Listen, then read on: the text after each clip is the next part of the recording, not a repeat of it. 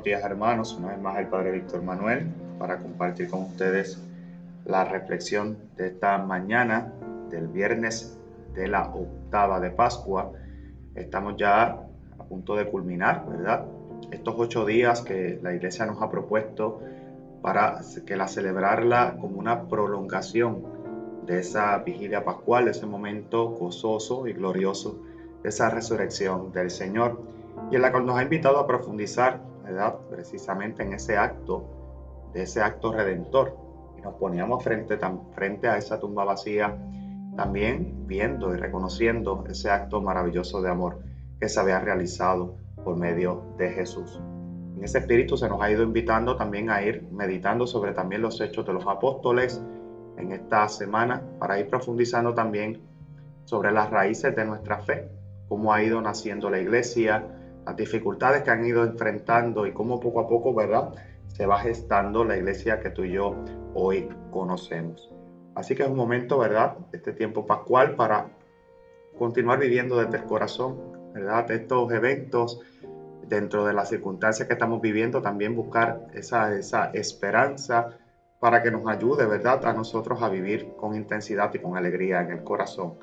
Así que vamos a ir sobre las lecturas de este viernes de esta octava de la Pascua para ir comentándolas brevemente con ustedes, tratando, ¿verdad?, de extraer de las mismas cuál es ese querer de Dios, especialmente en este tiempo de la Pascua. Damos lectura entonces al libro de los Hechos de los Apóstoles para compartirlo con ustedes. En aquellos días, mientras Pedro y Juan hablaban al pueblo, después de que el paralítico fuese sanado, se le presentaron los sacerdotes, el jefe de la guardia del templo y los saduceos indignados de que enseñaran al pueblo y anunciaran en Jesús la resurrección de los muertos. Los apresaron y los metieron en la cárcel hasta el día siguiente, pues ya era tarde. Muchos de los que habían oído el discurso creyeron. Eran unos cinco mil hombres. Al día siguiente se reunieron en Jerusalén los jefes del pueblo, los ancianos y los escribas, junto con el sumo sacerdote Anás y con Caifás y Alejandro y los demás que eran familia de sumos sacerdotes. Hicieron comparecer en medio de ellos a Pedro y a Juan y se pusieron a interrogarlos. ¿Con qué poder o en nombre de quién habéis hecho eso vosotros?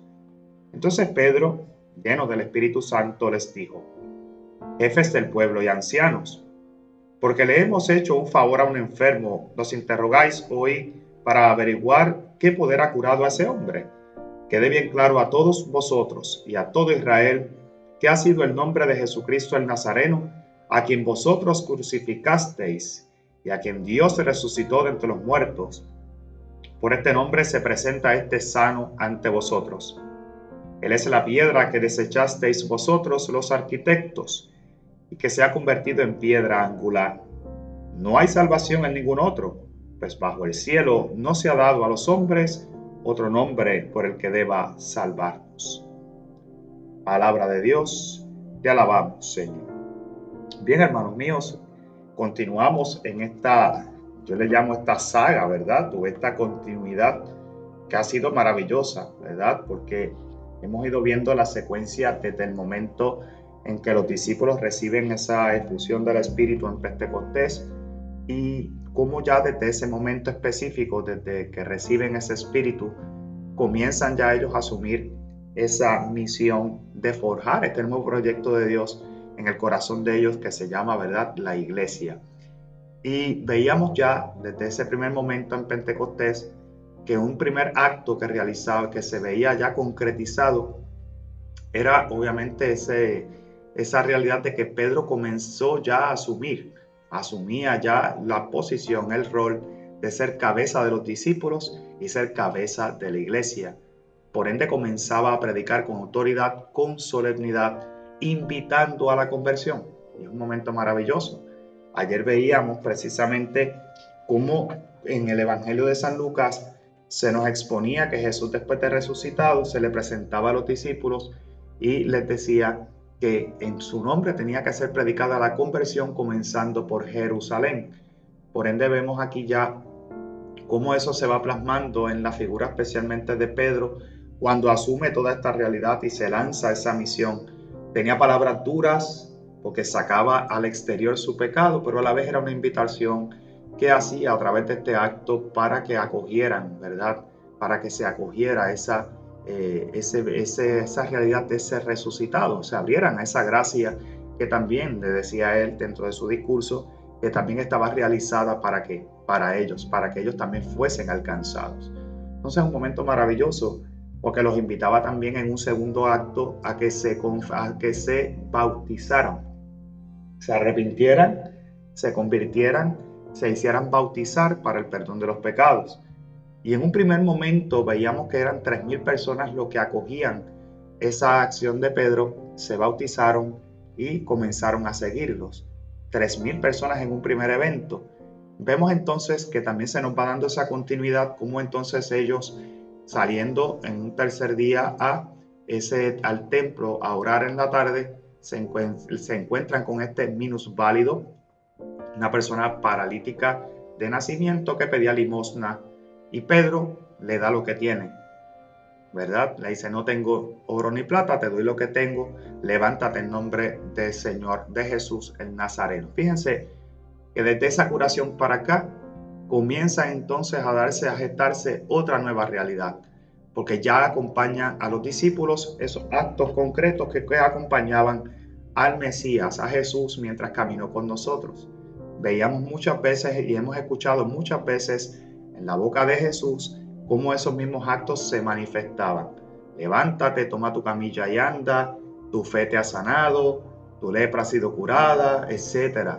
Levántate, inclusive a Lázaro lo, resucitó entre los muertos, Lázaro, levántate. O sea, vemos un montón de actos, una, un grupo de actos que realizó Jesús en su ministerio público que ya se ven plasmados en ese acto de Pedro al decirle a este hombre minusválido, levántate, ¿verdad? En nombre del Señor, de Jesús Nazareno.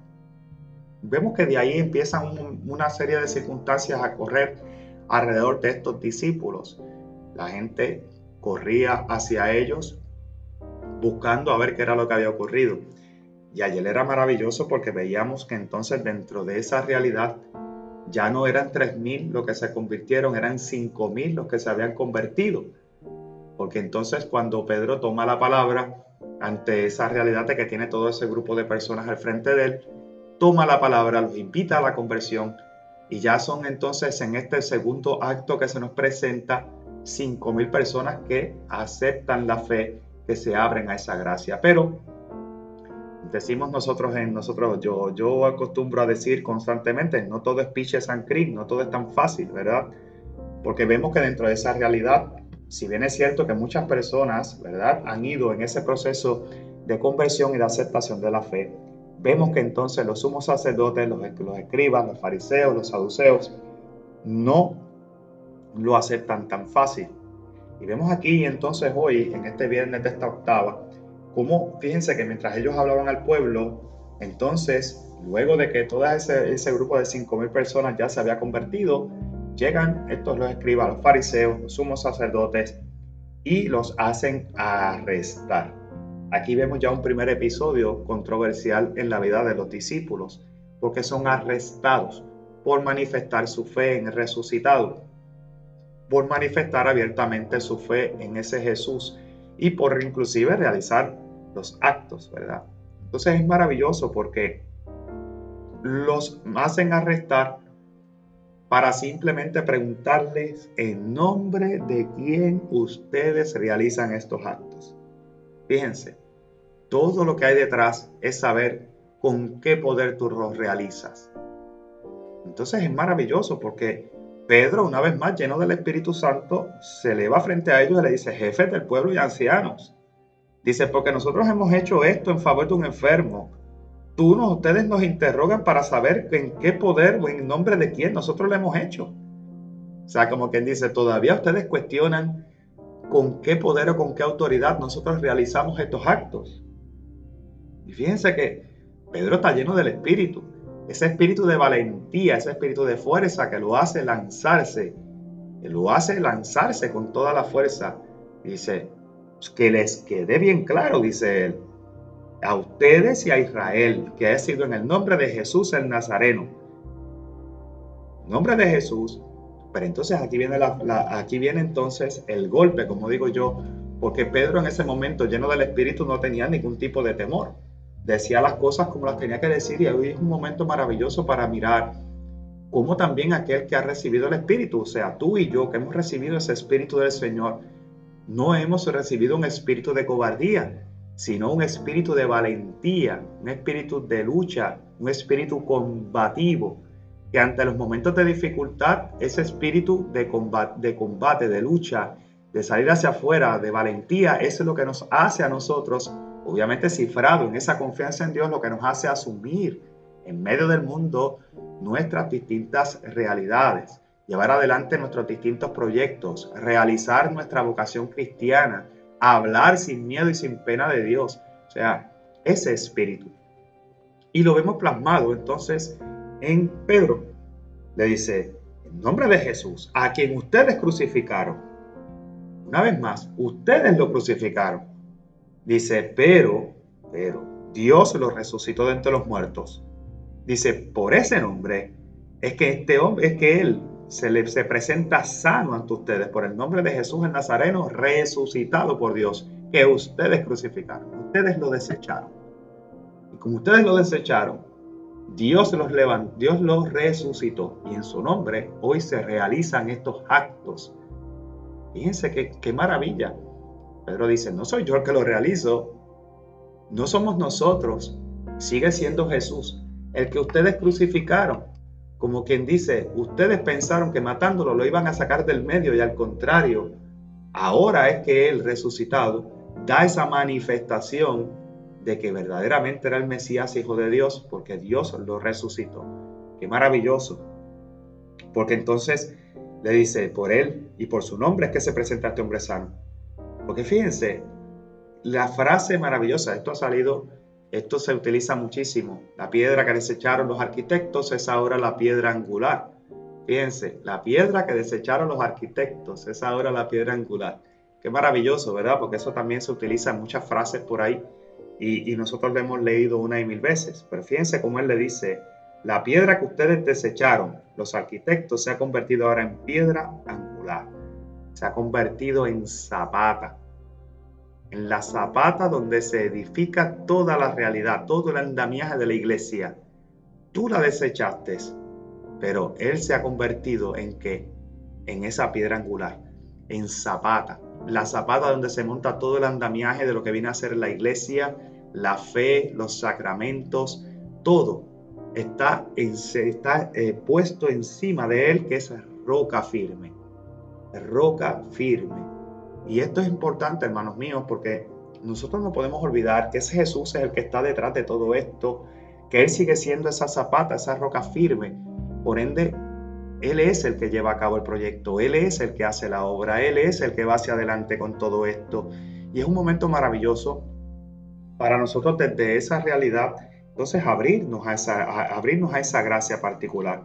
Y les dice, no hay salvación en ningún otro Dice, porque bajo el cielo no se nos ha dado otro nombre para que, que deba salvarnos. O sea, el nombre es Jesús. es maravilloso, porque entonces fíjense cómo eso también aplica para nosotros.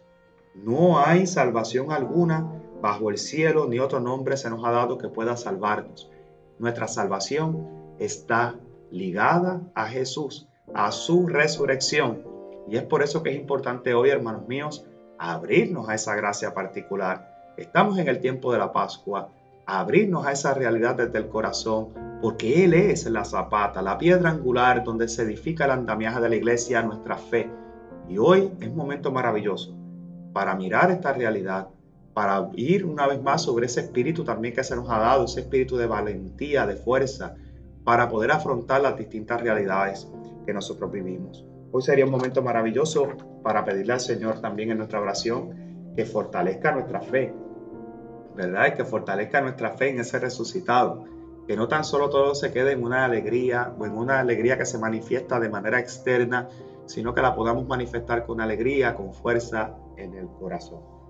Bien, hoy damos lectura también dentro de este viernes, este viernes de esta octava de la Pascua al Evangelio de San Juan. Voy a dar lectura al mismo para compartirlo brevemente con ustedes. En aquel tiempo Jesús se apareció otra vez a los discípulos junto al lago de Tiberiades y se apareció de esta manera. Estaban juntos Simón Pedro, Tomás apodado el mellizo, Natanael el de Caná de Galilea, los Zebedeos y otros dos discípulos suyos. Simón Pedro le dice, me voy a pescar. Ellos contestan, vamos también nosotros contigo. Salieron y se embarcaron. Aquella noche no cogieron nada. Estaba ya amaneciendo cuando Jesús se presentó en la orilla, pero los discípulos no sabían que era Jesús. Jesús les dice, muchachos, ¿tenéis pescado? Ellos le contestaron, no. Él les dice, echad la red a la derecha de la barca y encontraréis. La echaron y no podían sacarla por la multitud de peces. Y aquel discípulo a quien Jesús amaba le dice a Pedro, es el Señor. Al oír que era el Señor, Simón Pedro, que estaba desnudo, se ató la túnica y se echó al agua. Los demás discípulos se acercaron en la barca porque no distaban de tierra más que unos doscientos codos, remolcando la red con los peces. Al saltar a tierra, ven unas brasas con un pescado puesto encima y pan.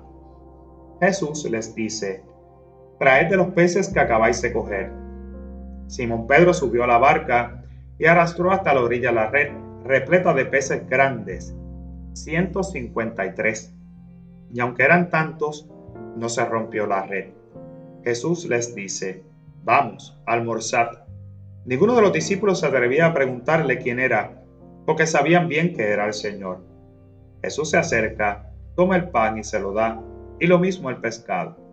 Esta fue la tercera vez que Jesús se apareció a los discípulos después de resucitar de entre los muertos. Palabra del Señor, gloria a ti, Señor Jesús. Bien, nos encontramos, como bien nos dice el evangelista San Juan, ante esta tercera vez, ¿verdad?, que se le presenta Jesús a sus discípulos luego de resucitar. Y es un momento maravilloso porque nos narra un momento tal vez donde los discípulos todavía están en ese proceso de asimilación, como digo yo, ¿verdad? Aunque Jesús se les había presentado ya en dos ocasiones y aunque entre ellos mismos ya empezaron a manifestarse las veces que Jesús se había presentado, también Jesús ya se le había presentado tal vez de una manera más directa, le había presentado las llagas de las manos, de los pies, del costado, había comido con ellos, le había ya prácticamente dicho, no es un fantasma, soy yo, aquí estoy. Vemos entonces que se da una dinámica maravillosa, porque entonces están todos los discípulos al, al lado del lago y fíjense que entonces Simón, Pedro en este caso, mirando, dice, me voy a pescar, vámonos a pescar. Fíjense cómo tal vez la ilusión, el deseo de volver a esa rutina, de volver, ¿verdad? Estaban desconcertados, habían dejado la pesca atrás, tal vez en un momento determinado, por irse a ser pescadores de hombres, como les dijo Jesús. Y fíjense que están en ese proceso de analogía y Pedro dice, me voy a pescar. Paso seguido, los discípulos le dicen, pues vamos nosotros también contigo, vamos y con delicadeza preparan todo. Vámonos a pescar, vamos a, a, irnos con la esperanza de que, de que la pesca fuera fructífera una vez más. Pero es maravilloso porque mientras ellos van, se embarcan, trabajan una vez más toda la noche y después de trabajar toda la noche, llegan a la orilla y no habían pescado nada. Era de noche ¿verdad? Y no había pescado nada. Qué maravilla. Porque aquí una vez más, podríamos hacer muchas analogías. Se han escrito muchos comentarios sobre estos textos. Yo, ¿verdad? No voy a entrar tal vez necesariamente en, todos los comentarios que se han escrito, ni tampoco quiero darle un sentido mayor allá de lo que es una simple reflexión tal vez para esta mañana que nos ayude. Pero sí quisiera que lo viéramos desde la perspectiva de la oscuridad y la luz, ¿verdad? Como la Pascua viene a ser para nosotros luz. El cirio pascual nos muestra a nosotros la entrada de la luz, la luz que irrumpe en las tinieblas de nuestro entendimiento, la luz que viene a mostrarse como signo de presencia de Jesús, la luz que viene a ser guía dentro de la oscuridad también para mostrarnos el camino, iluminar el camino. Por ende, fíjense como aquí vemos ambas analogías. Aquí vemos que ellos estaban de noche, de noche estaban tratando de pescar, no pescaron nada, se le hizo difícil la pesca, estaba todo oscuro y de momento llegan a la, llegan a la orilla y a la orilla se encuentra Jesús. Jesús. Y dice que ellos no lo reconocieron, pero Jesús se les presenta prácticamente casi amaneciendo, al amanecer, después de ellos haber tirado toda la semana, toda la semana, todo ese proceso, ya al amanecer, entonces se presenta Jesús, cuando está la luz comenzando a entrar. Y vemos que entonces está el contraste, toda la noche en la oscuridad, nada pescamos, se presenta el resucitado que es luz en el momento tal vez de esa desilusión de no haber pescado nada, del cansancio, todo lo demás. Fíjense que entonces se presenta Jesús y dice, ¿ustedes tienen pescado? Y ellos le dicen que no. Ellos no reconocen a Jesús, obviamente, porque Jesús está glorificado una vez más. Esa luz tal vez que tal vez los cegaba. Muchos dicen que en ese momento la luz del sol tal vez naciendo, saliendo en la mañana, etcétera, algunos eventos. Pero a mí me gusta verlo como ese Jesús glorificado que una vez más se nos presenta y se hace irreconocible para que lo reconozcamos por otras cosas, no necesariamente por la vista, ¿verdad? Sino por el oído, por lo que se nos dice, por lo que realiza, que nos hace a nosotros reconocer que es el resucitado, que es Jesús. Aquí vemos entonces cómo dentro de toda esta dinámica, él le dice, pues tienen las redes, tienen las redes a la derecha y encontrarán. Entonces echaron las redes, dentro de ese tirar las redes le da un acto específico, le dice, láncenla a la derecha y encontrarán, lanzaron las redes y encontraron los peces, la vez se llenaron las redes y fíjense qué maravilloso, porque entonces se convierte en una pesca maravillosa. ¿verdad? O milagrosa, podríamos decir, porque se llenó de tantos peces grandes que entonces era difícil hasta cargar la red. Y vemos que entonces, al oír esto, entonces Simón, que entonces eh, Juan reconoce a Jesús y dice, es el Señor. Pedro lo escucha y se lanza entonces al agua, salen corriendo, entonces fíjense cómo cuando llegan allá, ya Jesús tenía preparado todo, ya tenía, ya inclusive había un pez que estaba inclusive en el fuego, ya tenía pan, ya tenía todo listo para recibirlos, ya tenía la cena preparada o el, desayuno, la comida preparada. Pero aún así le dice, trae alguno de los peces que acaban de coger. Subieron a la barca, arrastraron hasta la orilla de la red, repleta de, de peces grandes. Dice 153. Aunque, aunque eran tantos, no se rompió la red. Fíjense qué maravilloso, porque entonces, una vez más, aquí se nos narra en este Evangelio de San Juan algunos puntos y unos detalles que son importantes resaltar. Primero, una vez más, el evento de esa oscuridad, que tal vez esa oscuridad eh, que no nos permite a nosotros ver, que, que no nos permite a nosotros realizar, y cómo esa luz que irrumpe una vez más en esa tiniebla, en esa oscuridad, es Jesús el que entra ilumina y como ilumina, guía. Fíjense que es importante, por eso la luz es tan importante, porque la luz no tan solo sirve para alumbrar, pero sirve para guiar. Mientras, la, mientras usted siga la luz, siempre tendrá un punto de referencia. Por ende, cuando Jesús entra, entra precisamente para hacer luz. Y por eso da instrucciones, luz, que la los dirige. Vayan y hagan esto, tiren esto a la derecha y encontrarán les da dirección.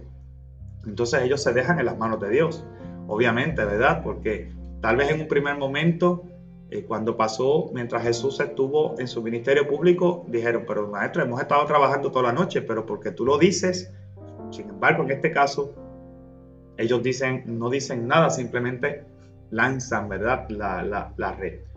Y un momento, porque entonces Jesús los espera ya con todo, el, con todo, la fogata prendida, peces en el peces cocinándose, el pan, le dice, trae de esos peces, habían 153. y eso significa, o tal vez teológicamente, o buscándole tal vez alguna explicación, significa esa iglesia triunfante, esa iglesia de la resurrección, esa iglesia que comienza, que ya tiene en sus manos el triunfo de la vida sobre la muerte, en la presencia de ese Jesús vivo, resucitado. Esos peces grandes también entran, ¿verdad? Ahí algunos aspectos de esa iglesia triunfante, esa iglesia que va en ese camino de resurrección.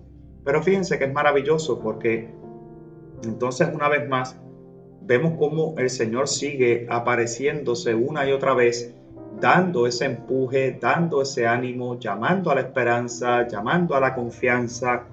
Y dice que precisamente seguimos viendo que el Señor, donde cada vez que se presenta, todo culmina con la cena, todo culmina, culmina con el almuerzo, todo culmina en comida, encomendarse, en partirse.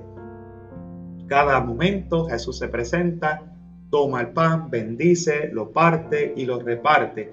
En cada momento que se le ha presentado el Señor, siempre hay algún aspecto de esa comida que es bendecida y es repartida por sí mismo, lo cual nos invita a nosotros hoy a mirar una vez más lo que es la Eucaristía.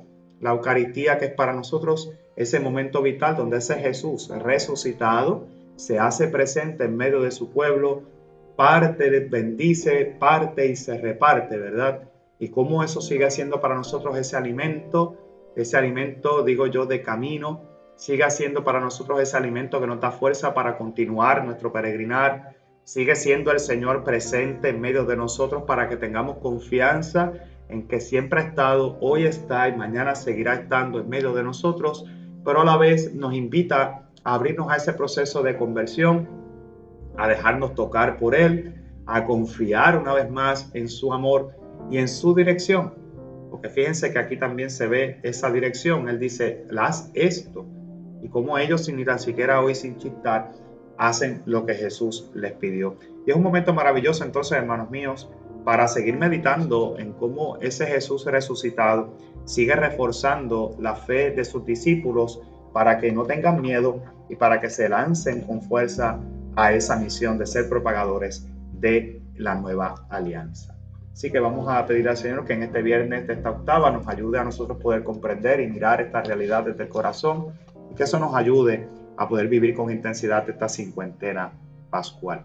Culmino este tiempo de meditación haciendo esta oración de intercesión pidiendo a Dios por todos, eh, por, lo, por el brote del coronavirus. Oh Dios, tú eres fuente de todo bien. Venimos a ti para invocar tu misericordia.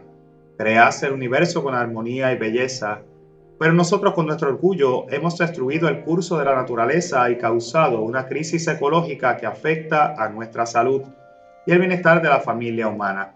Por eso te pedimos perdón. Oh Dios, mira con misericordia nuestra condición hoy, ya que estamos en medio de una nueva epidemia viral. Déjanos experimentar tu cuidado paternal una vez más. Restaura el orden y la armonía de la naturaleza y recrea una nueva mente y corazón en nosotros para que podamos cuidar de nuestra tierra como fieles guardianes. Oh Dios, te confiamos, todos nuestros enfermos y sus familias, Trae la curación a su cuerpo, mente y espíritu, dejándolos participar en el misterio pascual de tu Hijo.